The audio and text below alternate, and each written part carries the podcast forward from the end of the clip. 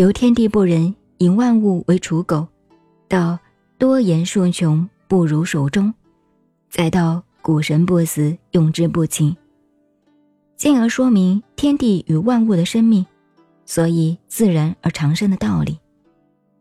因此而有天地长久，天地所以能长且久者，以其不自生，故能长生的说明。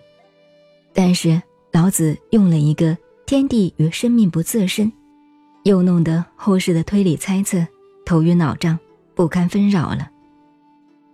不自身，难道说天地是由他生来的吗？如果天地真由他生而来，那么与一般宗教学说天地是神所创造的，便是同一个论调。记入我们的先民的传说，盘古开天地。也不是无稽的神话了。那么，可见天地之上，或者说天地之外，还另有一个能主宰天地的主人呢？如果说天地之所以能够长久存在，那是因为它生育长养万物，并不为自己的需要而生，因此说它是不自生。那么，天地自然好心而生万物。何必既生出来又要消灭它呢？弄得生生死死、死死生生，好不耐烦。老子说了一句：“天地之所以能够长久存在的原因，是因为不自生，故能长生。”既不说明是由他力而生，也不明显的说为万物而不得已不生，只是套上“是以圣人后其身而身先”。外其身而生存，非以其无私邪，故能成其私。说明天地的不自身，正是天地及其自私的道理。天哪！如果说不自身还不能算是大公无私的表现，这样看来，这个世界、这个天地之间，就绝对没有一个真正的大公了。到此，有关公和私的辨别问题。且让我们再看看，所谓道家思想学说中另外一个有名的学说，那便是《阴符经》中一个类同的观念，不过比老子所说更为深刻。《阴符经》说：“天之至私，用之至公。”这种理论无意是说，大公和大私本无一定的界限，全体自私到极点，极私。就是公，换言之，大公无私到极点，就是大私。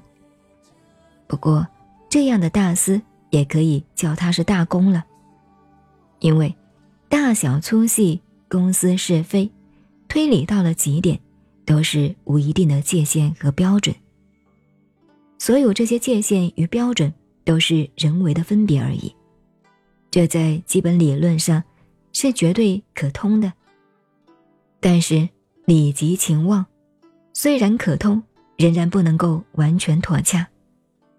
再进一层来看，无论老子的“天地不自生”，或是《阴符经》的“天之至私，用之至公”，说来说去说了半天，只是在到了体和用上弄花腔，一时蒙人心目而已。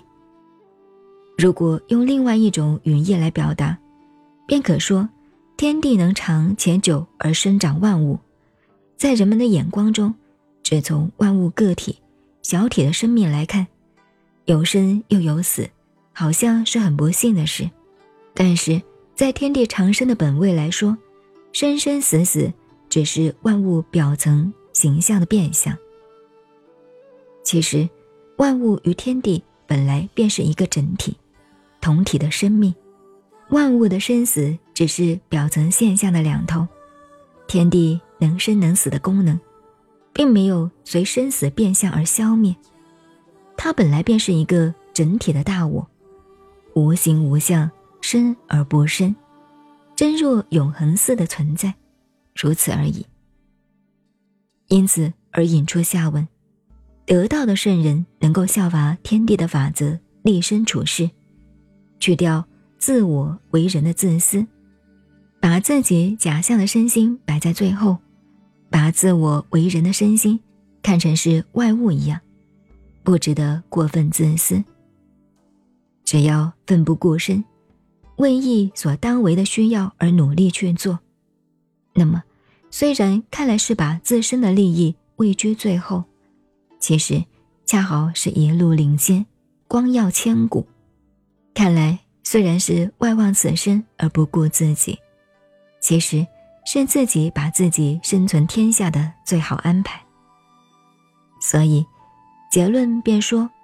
非以其无私邪？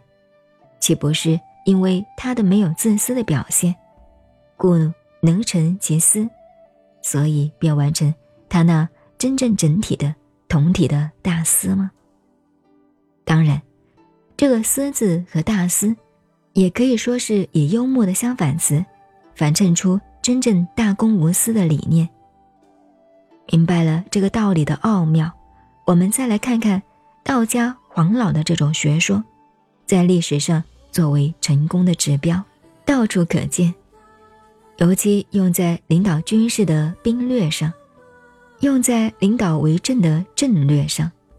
所谓“身先士卒，公而忘私”等等名言，便成为千古无上法则。讲到这里，姑且让我们说一句古今不易的笑话真理。千古文章一大偷。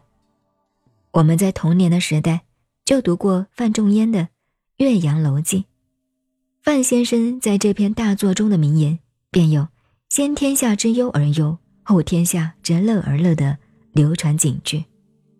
文章的大手笔，范先生确实当之而不愧，但是却是偷袭了老子的“后其身而身先，外其身而生存”的语义。加以引申，那是毫无疑问的了。千古文章一大抄也好，一大偷也好，要偷得好，偷得妙。至于现代人完全抄袭他人，却不注明出处，反以此自以名高，那真是违反道义有道的道理，不值明眼人的一笑，只好由他们瞎闹瞎起哄了。